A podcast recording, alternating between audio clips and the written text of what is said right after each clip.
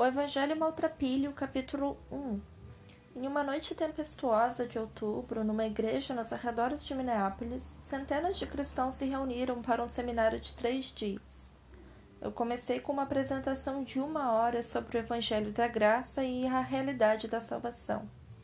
Usando a escritura, histórias, simbolismo e experiência pessoal, enfoquei a completa suficiência da obra redentora de Jesus Cristo no Calvário o culto terminou com um cântico e uma oração. Deixando a igreja por uma porta lateral, o pastor e seu auxiliar espumavam de raiva.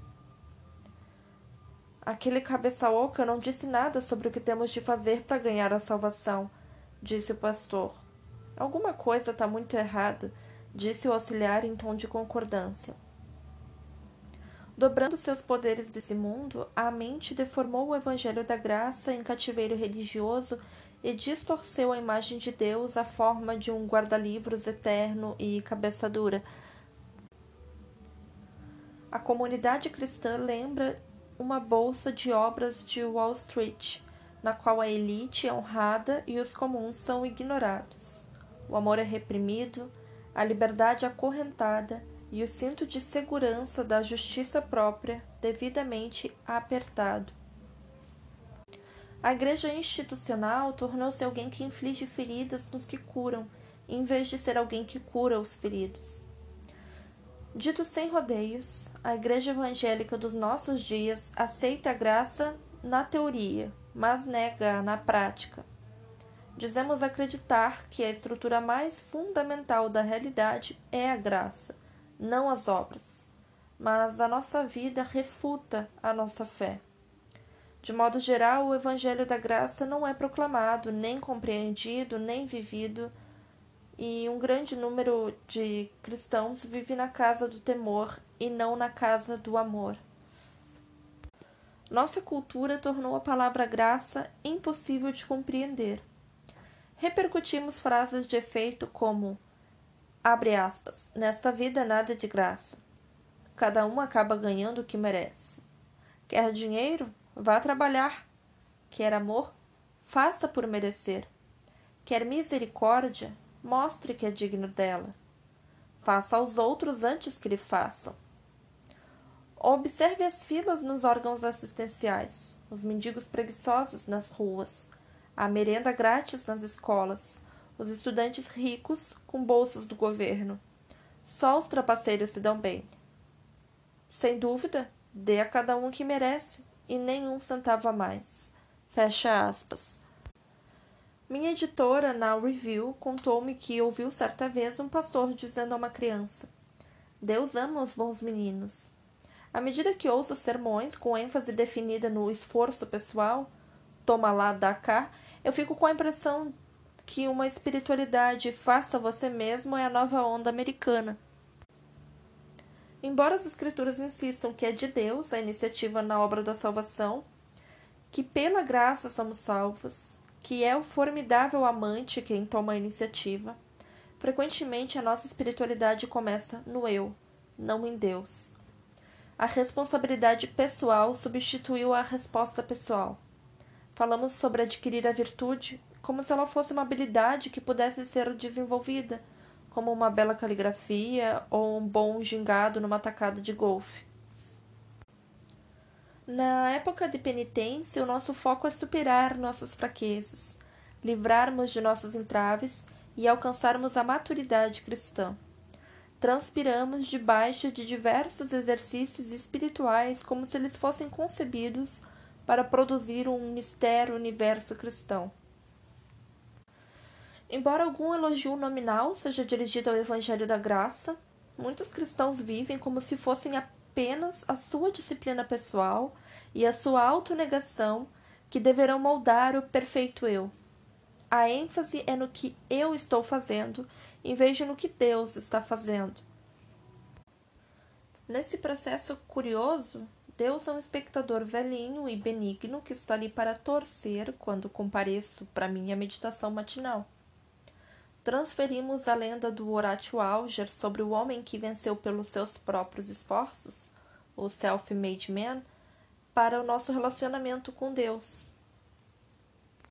Quando lemos no Salmo 123, abre aspas, como os olhos dos servos estão fitos nas mãos dos seus senhores e os olhos da serva na mão da sua senhora, fecha aspas, experimentamos uma vaga sensação de culpa existencial.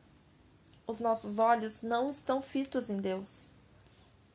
No fundo, somos pelagianos praticantes Cremos que somos capazes de nos erguermos do chão, puxando os nossos próprios cadarços, que somos de fato capazes de fazê-lo sozinhos.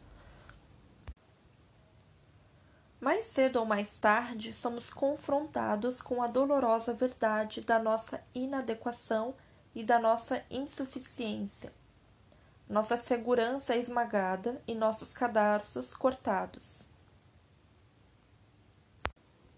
uma vez que o fervor passa, a fraqueza e a infidelidade aparecem.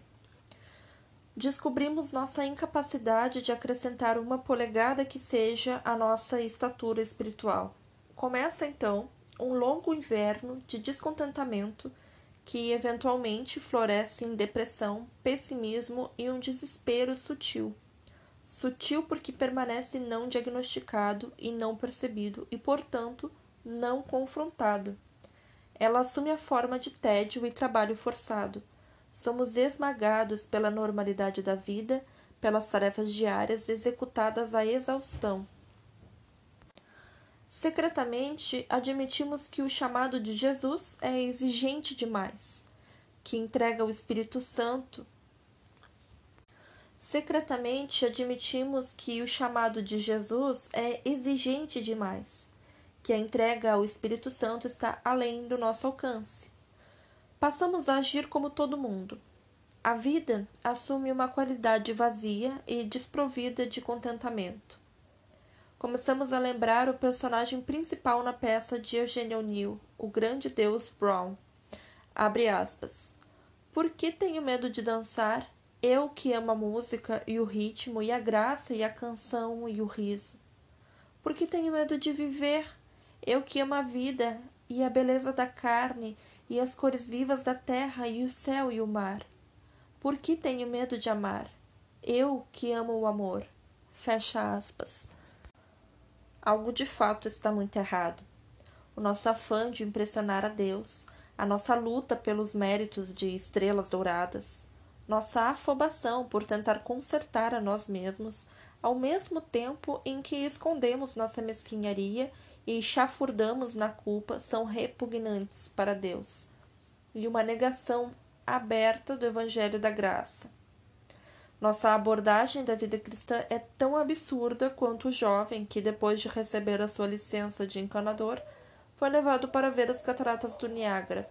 Ele estudou-as por um minuto e depois disse: Acho que tenho como consertar isso. A palavra graça em si tornou-se banal e desgastada pelo mau uso e pelo uso em excesso. Ela não mexe conosco da mesma forma que mexia com nossos ancestrais cristãos. Em alguns países europeus, certos oficiais eclesiásticos de alto escalão são ainda chamados de Sua Graça. Jornalistas esportivos falam da graça fluente de Michael Jordan. E já foi dito do, de Donald Trump que ele carece de graça. Surge um novo perfume com o rótulo de graça e um boletim de estudante chamado de desgraça. A palavra perdeu o seu poder criativo latente. Fyodor Dostoiévski capturou o choque e o escândalo do Evangelho da Graça quando escreveu: Abre aspas. No último julgamento, Cristo nos dirá: Vinde vós também, vinde bêbados, vinde vacilantes Vinde, filhos do opróbrio, e dir-nos-á: Seres vis, vós que sois a imagem da besta, trazem a sua marca, vinde, porém, da mesma forma vós também. E os sábios e prudentes dirão: Senhor, por que os acolhes? E ele dirá: Se os acolho, homens sábios, se os acolho, homens prudentes, é porque nenhum deles foi jamais julgado digno. E ele estenderá os seus braços e cairemos a seus pés, e choraremos e soluçaremos, e então compreenderemos tudo, compreenderemos o Evangelho da graça. Senhor, venha o teu reino. Fecha aspas.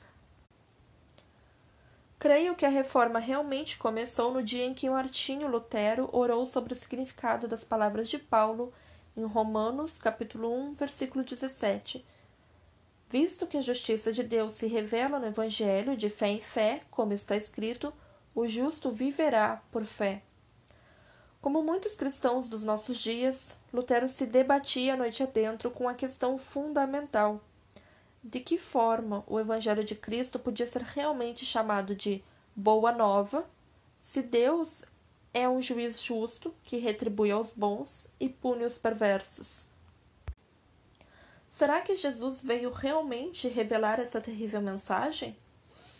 De que forma a revelação de Deus em Cristo Jesus podia ser acuradamente chamada de nova, já que o Antigo Testamento defendia o mesmo tema, ou de boa, com a ameaça de punição suspensa como uma nuvem escura sobre o vale da história.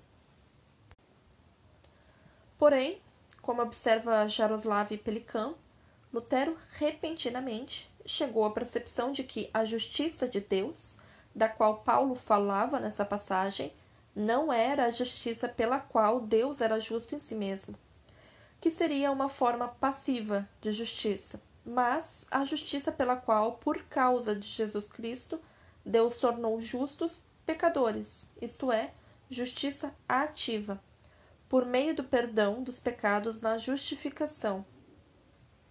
Quando descobriu isso, Lutero afirmou que os próprios portões do paraíso haviam se aberto para ele. Que verdade atordoante!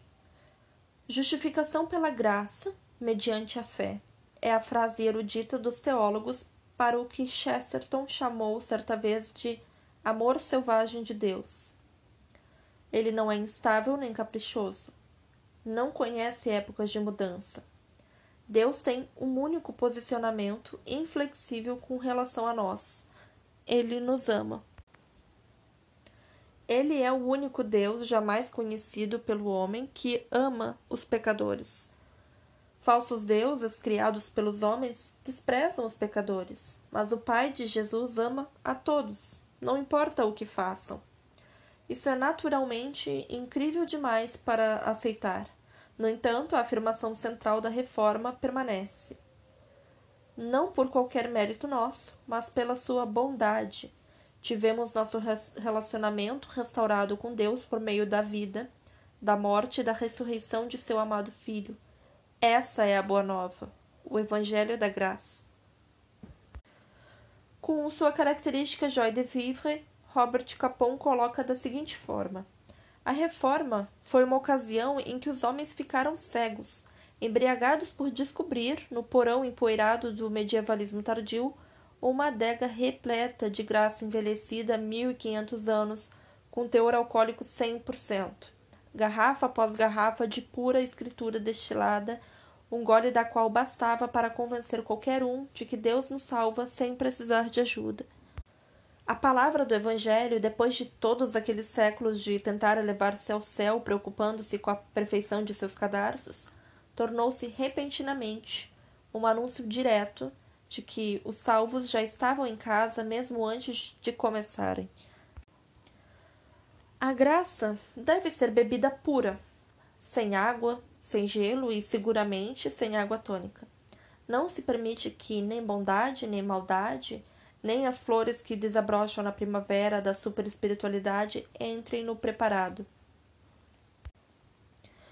Mateus capítulo 9, versículos 9 a 13, captura um adorável vislumbre do Evangelho da Graça. Abre aspas. Jesus saiu dali e, no caminho, viu um cobrador de impostos, chamado Mateus, sentado no lugar onde os impostos eram pagos. Jesus lhe disse: Venha comigo. Mateus se levantou e foi com ele.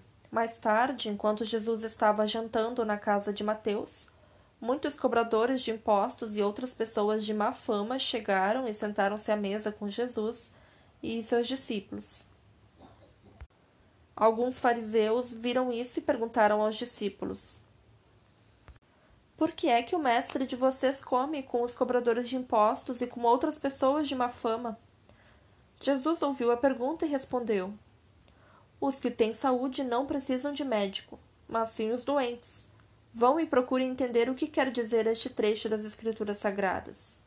Eu quero que as pessoas sejam bondosas e não que me ofereçam sacrifícios de animais, porque eu vim para chamar os pecadores e não os bons. Fecha aspas. Eis aqui uma revelação fulgurante como a estrela da manhã.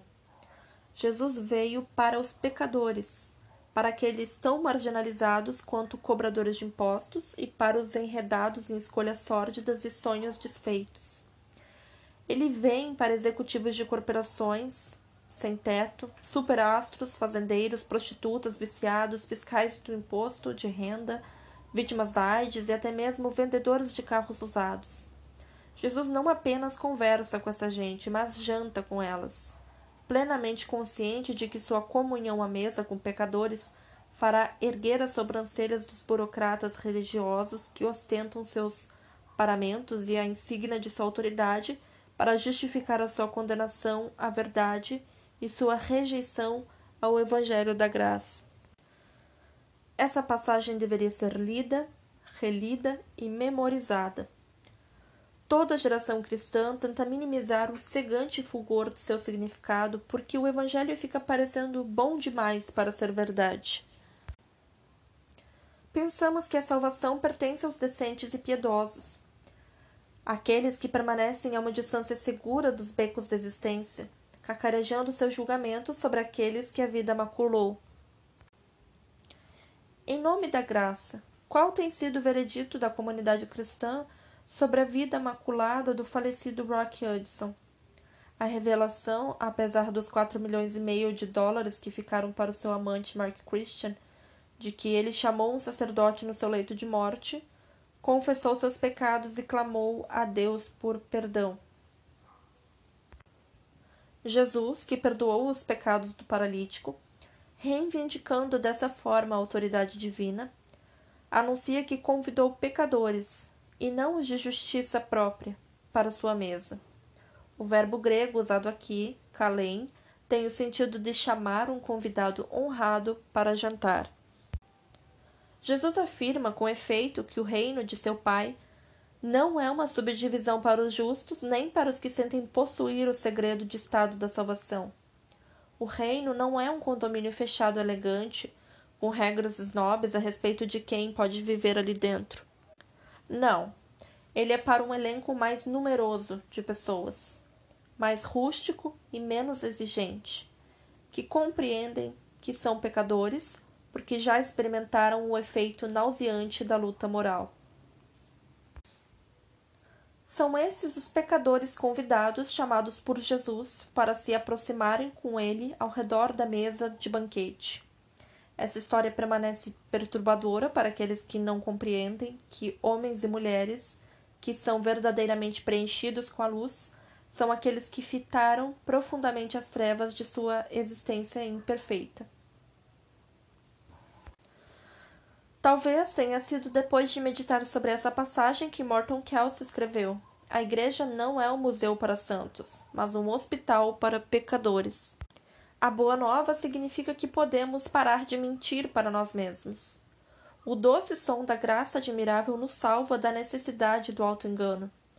Ele nos impede de negar que, embora Cristo tenha sido vitorioso, a batalha contra a lascívia, a cobiça e o orgulho ainda ecoa dentro de nós.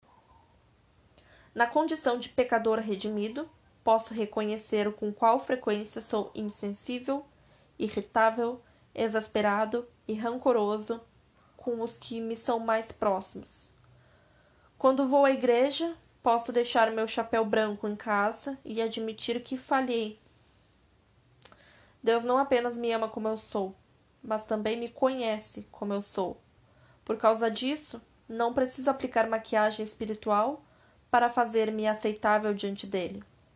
Posso reconhecer a posse de minha miséria, impotência e carência como escreveu C.S. Lewis em The Four Loves, a graça reserva a aceitação completa, pueril e satisfatória da nossa necessidade. uma alegria na dependência total. O homem bom sente pesar pelos pecados que fizeram com que sua necessidade aumentasse, mas não se sente inteiramente pesaroso pela nova necessidade que elas produziram. Quando o Evangelho da Graça toma conta de nós, algo passa a estar muito certo. Vivemos na verdade e na realidade. Tornamo-nos honestos como o sacerdote de noventa e dois anos, que era venerado por todos na cidade devido à sua santidade. Ele era também membro do Rotary. A cada reunião do clube ele estava presente, sempre no horário e sempre sentado no seu lugar favorito no canto do salão. Um dia o sacerdote sumiu. Era como se tivesse desaparecido em pleno ar. As pessoas da cidadezinha procuraram em todo lugar sem encontrar qualquer sinal dele. No mês seguinte, porém, no encontro do Rotary, ele estava ali sentado no seu cantinho usual. Padre, todos gritaram, onde o senhor esteve? Ah, acabei de cumprir uma sentença de trinta dias na prisão. Na prisão? Todos gritaram: Padre, o senhor não seria capaz de ferir uma mosca. O que aconteceu? É uma longa história, disse o sacerdote. Mas, para resumir, eis o que aconteceu. Comprei um bilhete para ir à cidade. Eu estava na plataforma, esperando o trem chegar, quando chegou uma jovem muito atraente, conduzida pelo braço por um policial. Ela olhou para mim, virou-se para o policial e disse: Foi ele, sim. Tenho certeza que foi ele. Bom, para dizer a verdade, fiquei tão lisonjeado que me declarei culpado. Há um toque de vaidade nos mais santos dos homens e mulheres. Não há razão para negar. E eles sabem que a realidade morde se não for respeitada. Quando sou honesto, admito que sou um amontoado de paradoxos. Creio e duvido, tenho esperança e sinto-me desencorajado. Amo e odeio. Sinto-me mal quando me sinto bem. Sinto-me culpado por não me sentir culpado. Sou confiante e desconfiado, honesto e ainda assim insincero. Aristóteles diz que sou um animal racional. Eu diria que sou um anjo com um incrível potencial para cerveja. Viver pela graça significa reconhecer toda a história da minha vida, o lado bom e o ruim. Ao admitir o meu lado escuro, aprendo quem sou e o que a graça de Deus significa. Como colocou Thomas Merton, um santo não é alguém bom, mas alguém que experimenta a bondade de Deus. O Evangelho da Graça nulifica a nossa adulação aos televangelistas, superastros carismáticos e heróis da igreja local. Ele oblitera a teoria de duas classes de cidadania que opera em muitas igrejas americanas, pois a graça proclama a assombrosa verdade de que tudo é de presente, tudo de bom é nosso não por direito, mas meramente pela liberalidade de um Deus gracioso. Embora haja muito que podemos ter feito para merecer, nosso diploma e nosso salário, nossa casa e nosso jardim, uma garrafa de boa cerveja e uma noite de sono caprichada. Tudo é possível apenas porque nos foi dado tanto. A própria vida, olhos para ver e mãos para tocar, mente para formar ideias e coração para bater com amor. A nós foram nos dados Deus em nossa alma e Cristo na nossa carne. Temos o poder de crer quando outros negam, de ter esperança quando outros desesperam, de amar quando outros ferem. Isso e muito mais é pura e simplesmente de presente. Não é recompensa a nossa fidelidade, a nossa disposição generosa, a nossa vida heróica de oração. Até mesmo nossa fidelidade é um presente. Se nos voltarmos para Deus, disse Agostinho, até mesmo isso é um presente de Deus. Minha consciência mais profunda a respeito de mim mesmo é de que sou profundamente amado por Jesus Cristo e não fiz nada para consegui-lo ou merecê-lo. No meu ministério como evangelista errante, eu tenho louvado determinados santos e cristãos contemporâneos, falando de a que custo eles pelejaram para suplantar homens e mulheres de menor envergadura. Ó oh Deus, quanta loucura preguei nesses sermões. A boa nova do Evangelho da Graça grita em voz alta: somos todos mendigos, igualmente privilegiados, mas não merecedores, às portas da misericórdia de Deus. Além disso, como observa Harry Nowen, a maior parte da obra de Deus no mundo talvez passe despercebida. Há uma série de pessoas que ficaram famosas e amplamente conhecidas pelos seus ministérios, mas grande parte da atividade salvífica de Deus na nossa história pode permanecer ainda completamente desconhecida. Este é um mistério difícil de apreender numa era que atribui tamanha importância à publicidade. Temos a tendência de pensar que quanto mais pessoas sabem e falam a respeito de alguma coisa, mais importante ela deve ser. Em Lucas 18, um jovem rico vem até Jesus perguntando o que ele deve fazer para herdar a vida eterna. Ele quer ser colocado no centro das atenções. Não é coincidência que Lucas coloca a passagem de Jesus com as crianças nos versículos que imediatamente precedem a história do jovem aristocrata. As crianças contrastam com um homem rico simplesmente porque não há como discutir elas terem sido capazes de merecer o que quer que seja. O ponto central de Jesus é o seguinte: não há coisa alguma que qualquer um de nós possa fazer para herdar o reino. Devemos simplesmente recebê-lo como criancinhas. E criancinhas não fizeram ainda coisa alguma. O mundo do Novo Testamento não tem uma visão sentimental a respeito de crianças e não nutre qualquer ilusão sobre alguma bondade inata nelas.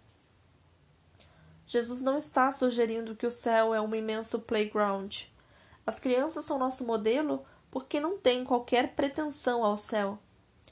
Se estão mais próximas de Deus, é porque são incompetentes, não porque são inocentes. Se recebem alguma coisa, tem de ser de presente. Paulo escreve em Efésios: Porque pela graça sois salvos, mediante a fé, e isto não vem de vós, é dom de Deus, não de obras, para que ninguém se glorie.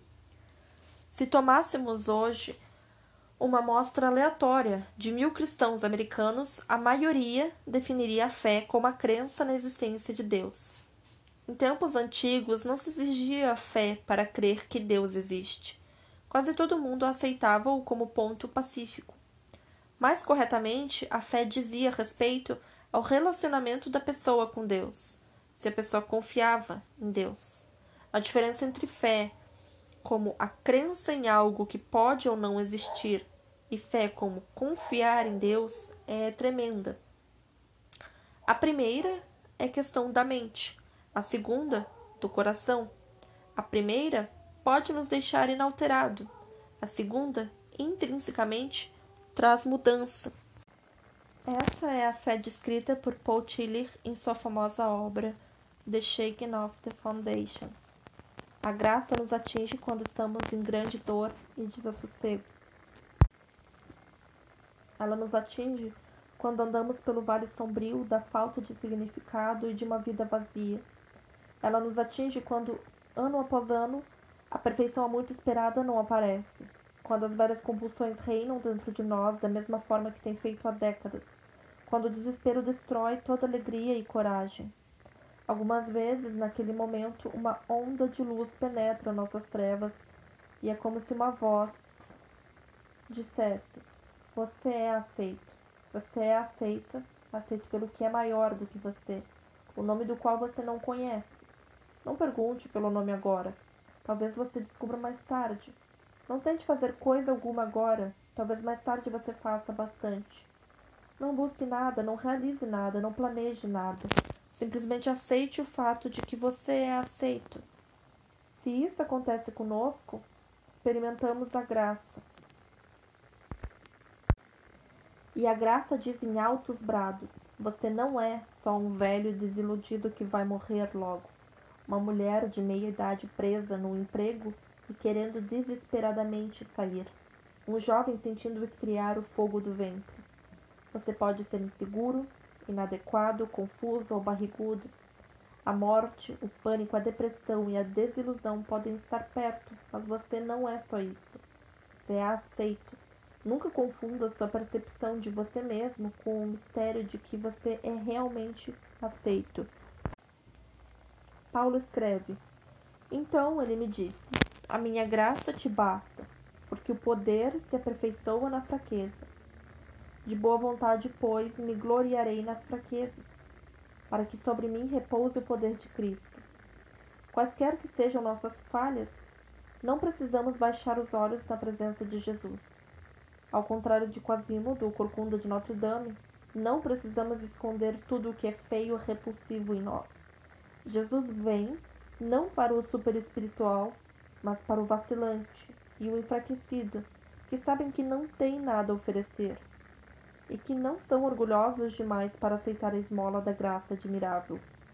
Ao olharmos para cima, ficamos surpreendidos por encontrar os olhos de Jesus abertos em assombro, profundos em compreensão e gentis em compaixão. Algo está muito errado quando a igreja local rejeita a pessoa que Jesus aceita. Quando uma sentença dura, censuradora e implacável é passada aos homossexuais quando se proíbe um divorciado de participar da ceia, quando o batismo é negado ao filho de uma prostituta, quando se negam os sacramentos a um sacerdote readmitido no ministério depois de uma exclusão. Jesus vem para os profanos, até mesmo no domingo de manhã. A sua vinda dá um fim ao que é profano em nós e nos faz dignos. De outro modo, estamos estabelecendo no coração da cristandade uma preocupação completamente profana e indigna com as obras. Jesus sentava-se à mesa com qualquer um que queria estar presente, inclusive os que eram banidos das casas decentes. Compartilhando da refeição, eles recebiam consideração, em vez da esperada condenação, um perdão misericordioso, em vez de um apressado veredito de culpa. Graça admirável em vez de desgraça universal. Eis aqui uma demonstração muito prática da lei da graça, uma nova chance na vida. Qualquer igreja que não aceite que é formada por homens e mulheres pecaminosos e que existe para eles, rejeita implicitamente o evangelho da graça. Como diz Hans Kung, ela não merece nem a misericórdia de Deus, nem a confiança dos homens. A Igreja deve estar constantemente consciente de que sua fé é fraca, seu conhecimento incompleto, sua profissão de fé hesitante, de que não há um único pecado ou falha do qual ela não seja, de um modo ou de outro, culpada. E, embora seja verdade que a Igreja deva sempre se dissociar do pecado, ela não pode jamais ostentar qualquer desculpa para manter qualquer pecador à distância. Se a igreja permanecer de modo farisaico distante dos fracassados, das pessoas irreligiosas e imorais, não pode entrar justificada no reino dos, de Deus. Se, porém, permanecer constantemente conscientizada de sua culpa e de seu pecado, pode viver em jubilosa consciência de seu perdão. A promessa dada a ela é que qualquer um que se humilhar será exaltado. Conta a história que um pecador notório foi excluído e proibido de entrar na igreja. Ele levou as suas dores a Deus. Eles não me deixam entrar, Senhor, porque sou um pecador. De que é que você está reclamando? Deus perguntou. Eles também não me deixam entrar. Com frequência, mancando pelas portas da igreja no domingo de manhã, entra a graça de muletas. Pecadores ainda incapazes de dispensar suas falsas escoras e de ficar em pé na liberdade dos filhos de Deus. Ainda assim, sua mera presença na igreja no domingo de manhã é uma vela bruxuleante que representa um desejo de manter contato com Deus. Apagar a vela é imergi-los no mundo de trevas espirituais. Há um mito florescente na igreja de hoje que tem causado dano incalculável. A noção de que, uma vez convertido, convertido por inteiro, em outras palavras, uma vez que aceito Jesus como meu Salvador e Senhor, segue-se um futuro inevitável e livre de pecado. O discipulado será uma história imaculada de sucesso. A vida será uma espiral nunca interrompida de ascensão rumo à santidade. Diga isso ao pobre Pedro, que depois de professar por três vezes seu amor por Jesus na praia e de receber a plenitude do Espírito no Pentecostes, tinha ainda inveja do sucesso apostólico de Paulo. Com frequência me perguntam: Brennan, como é possível você ter se tornado um alcoólatra depois de ter sido salvo? É possível, porque eu me senti deprimido e amargurado pela solidão e pelo fracasso, porque me senti desencorajado, incerto, esmagado pela culpa, e tirei meus olhos de Jesus, porque o meu encontro com Cristo não me transfigurou no anjo, porque a justificação pela graça significa que o meu relacionamento com Deus foi consertado, não que me tornei o equivalente a um paciente sedado em cima de uma mesa. Desejamos uma espiritualidade permanentemente vigorosa, espiritualidade de caixa automático, e tentamos cultivar determinada virtude em determinado momento de tempo. Prudência em janeiro, humildade em fevereiro, bravura em março, temperança em abril. Provemos fichas de desempenhos para avaliar ganhos e perdas. As perdas podem ser minimizadas se você contribuir com obras de caridade em maio. Algumas vezes, maio nunca chega. Para muitos cristãos, a vida é um longo janeiro. Verei a mulher que fez um aborto e é assombrada pela culpa e pelo remorso, mas que fez o melhor que podia diante de alternativas cruéis. O homem de negócios assediado pelas dívidas que vendeu sua integridade numa série de transações desesperadas. O clérigo inseguro, viciado em aprovação, que nunca desafiou sua congregação do púlpito e ansiava por amor incondicional. O adolescente que foi molestado pelo próprio pai e agora vende seu corpo nas ruas, e que antes de dormir, a cada noite, depois de seu último mexer, sussurra o nome do Deus desconhecido a respeito do qual ouviu na escola dominical.